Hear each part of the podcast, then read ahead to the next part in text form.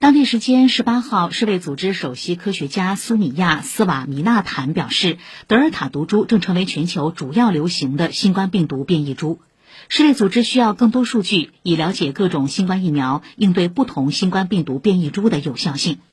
英国英格兰公共卫生署当天发布报告表示，